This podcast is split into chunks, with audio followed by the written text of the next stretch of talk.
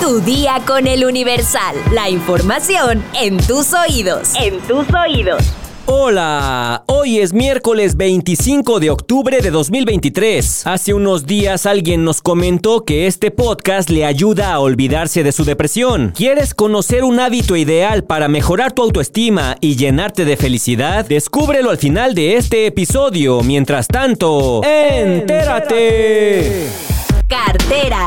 La guerra comercial entre Estados Unidos y China ocasiona que los productos que el país asiático exportaba a la Unión Americana ahora inunden el mercado mexicano, sobre todo en el caso del calzado, textiles y prendas de vestir, así lo indicaron empresarios. En México, las importaciones de productos chinos crecieron 42% entre 2019 y 2022, alcanzando un valor de 118.697 millones de dólares, de acuerdo con cifras del Banco de México. La llegada de una mayor cantidad de productos chinos y el nivel actual de la paridad peso-dólar provocó que aumente el consumo de bienes de importación por encima de lo hecho en México, así lo dijo la Confederación de Cámaras Industriales. De acuerdo con el INEGI, el consumo de bienes nacionales entre enero y julio se redujo 0.3%, mientras que el de los importados aumentó 18.7%. La Concamina afirmó que la importación de productos asiáticos afecta a la planta productiva nacional, ya que se registran paros técnicos en el sector del calzado, además de que la mercancía asiática afecta a las industrias como la textil y de la confección. La llegada de productos chinos a México lleva una tendencia creciente desde hace años. En 2022, la importación de textiles y confecciones de China tuvo un valor de 4.481 millones de dólares, 50% más que en 2019, cuando el monto ubicaba en 2.993 millones. Mauricio Bataglia, presidente de la Cámara de la Industria y el Calzado del Estado de Guanajuato, enfatiza que tiene preocupación por las importaciones de China, a las que se suman Vietnam e Indonesia, pues en 2022 se rompieron todos los récords de importación y en 2023 esas cifras se han mantenido, lo que lleva a tener condiciones comerciales desleales. Metrópoli.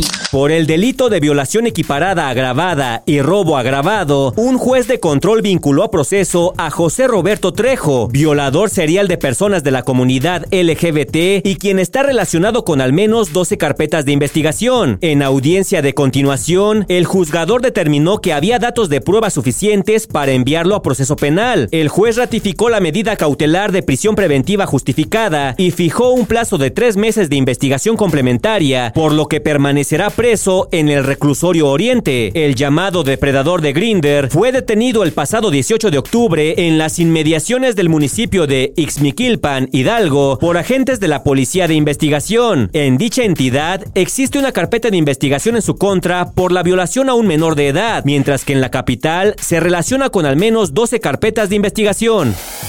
Estados. El huracán Otis se fortalece a categoría 5 y alertan por impacto catastrófico en playas de Guerrero. NHC Eastern Pacific pronostica que será un huracán potencialmente catastrófico cuando llegue a la costa del sur de México.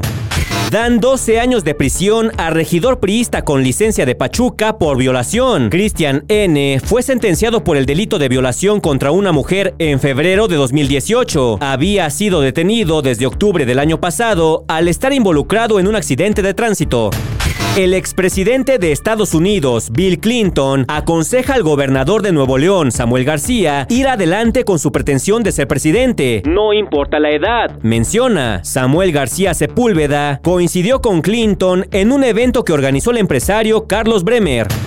Detectan dos casos de malaria entre migrantes del Centro de Movilidad de San Sebastián Tutla, en Oaxaca. Se trata de dos extranjeros jóvenes que posiblemente la contrajeron en su paso por la selva. La enfermedad se contrae por la picadura de un mosquito, por lo que ya les realizan más pruebas.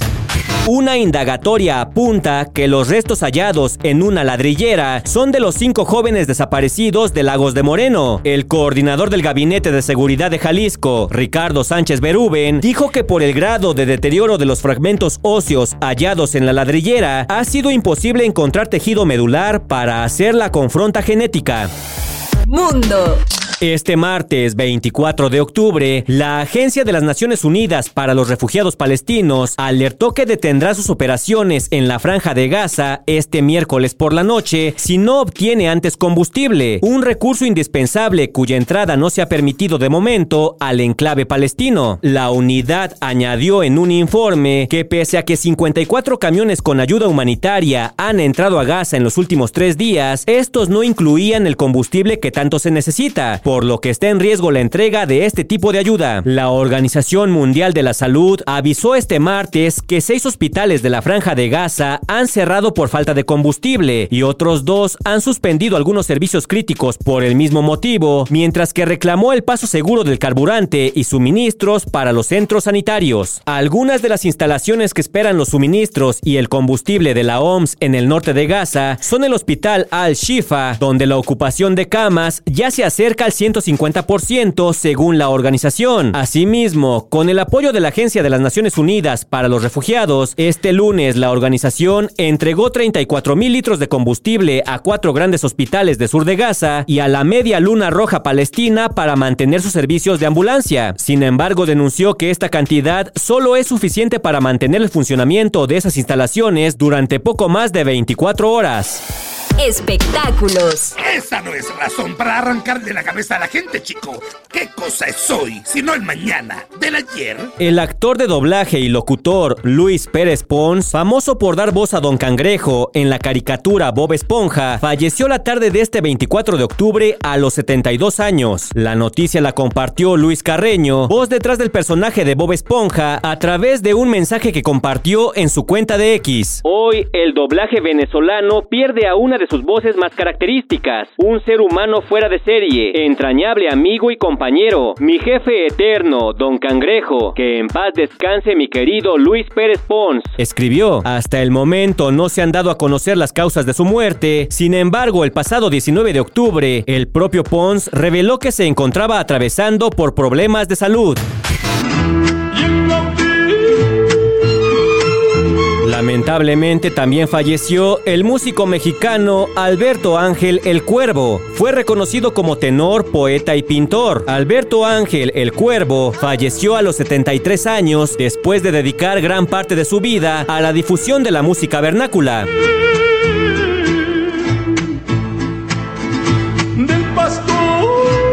Además de ser un estandarte de la música mexicana, también fue titular de la enseñanza de pintura en la Dirección de Cultura de la ESIME en el Instituto Politécnico Nacional. En dicha institución tuvo a cargo el taller de canto y conjuntos corales. En la televisión mexicana, Alberto Ángel el Cuervo tuvo a su cargo programas o secciones como una dentro del programa Hoy mismo, titulada ¿Sabías tú mexicano? Posteriormente, dentro de ECO, tuvo su segmento titulado Latinoamérica Cuenta, que duró cuatro años. También realizó una serie especial de 12 programas llamados Canción de mi Tierra, y en todos ellos se encargó de la investigación, guion, dirección y postproducción con resultados por demás exitosos.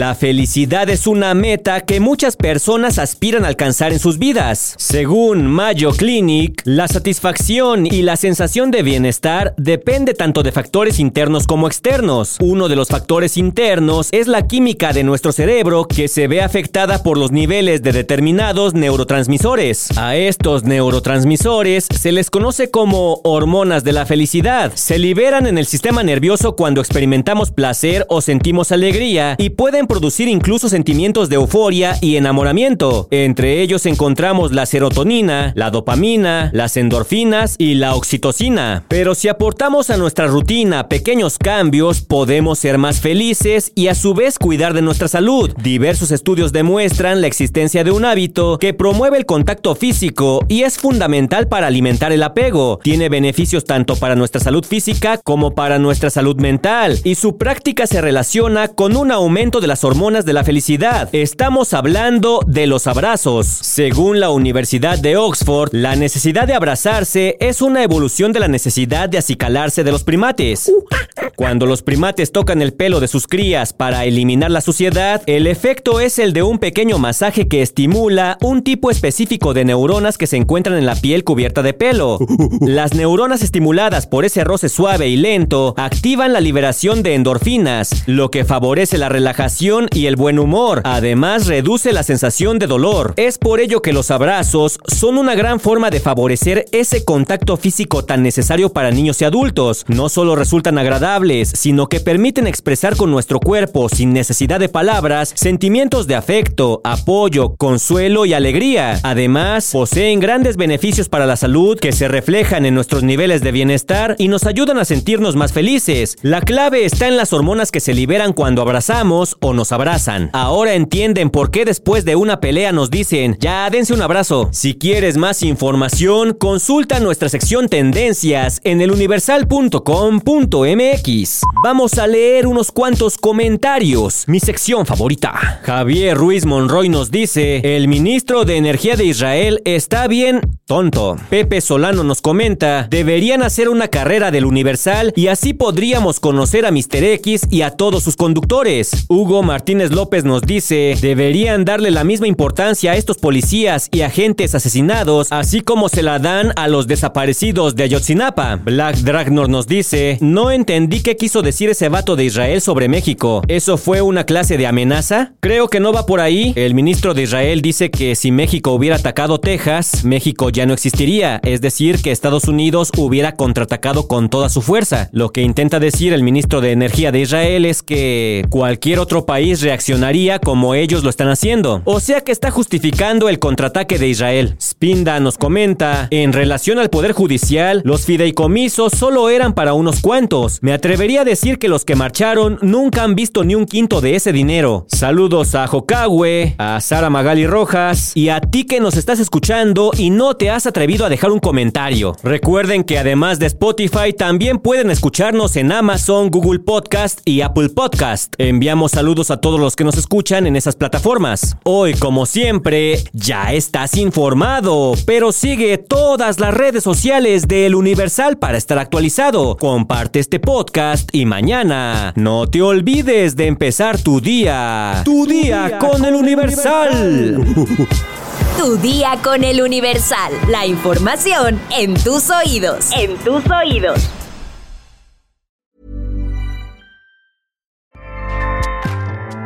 ACAST powers the world's best podcasts.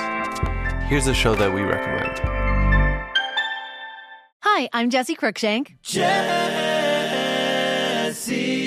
Cruikshank. I host the number one comedy podcast called Phone a Friend. Girl, let's phone a friend. Not only do I break down the biggest stories in pop culture with guests like Dan Levy and members of InSync, I do it with my own personal boy band singing jingles throughout because it's my show. It's your show, girl. New episodes of Phone a Friend Yeah. drop Thursdays wherever you get your podcasts. So work it, girl. Yeah, work it. Okay, that's enough. ACAST helps creators launch, grow, and monetize their podcasts everywhere. ACAST.com.